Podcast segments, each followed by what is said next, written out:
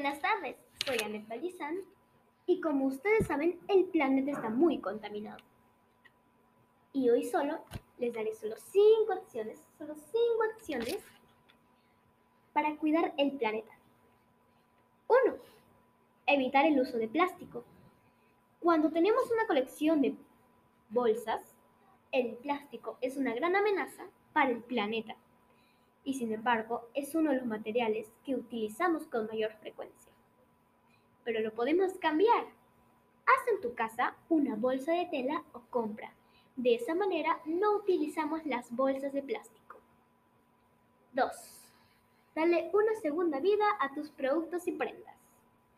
Anímate, usemos la creatividad, dale una segunda vida a los productos que ya no usemos. Vamos a buscar todos los productos que ya no utilicemos los podemos donar en nuestra localidad o intercambiarlos con otros familiares. Y así le damos una segunda vida a nuestros productos y prendas.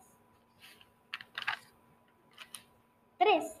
Desconecta tus aparatos electrónicos. Muchas veces, pero muchas veces estamos en la computadora. Se gasta la batería, lo enchufamos y pasa más de una hora. Lo dejamos enchufado, y a veces no lo utilizamos. Se gasta mucho, pero mucho energía.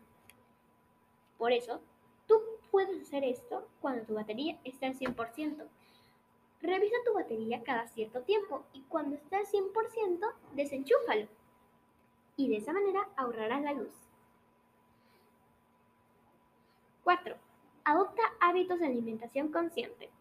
El desperdicio de alimentos es un problema porque lo que dejamos en el plato se va a la basura.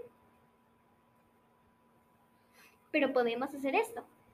Cada vez que no quieres comer un alimento o ya estás llena, lo pones en un recipiente. Lo guardas en la refrigeradora y cuando tengas hambre lo sacas. Pero eso sí, tienes que revisar tus alimentos cada cierto tiempo, cierto tiempo. Porque si no se puede malograr y ya no serviría el alimento.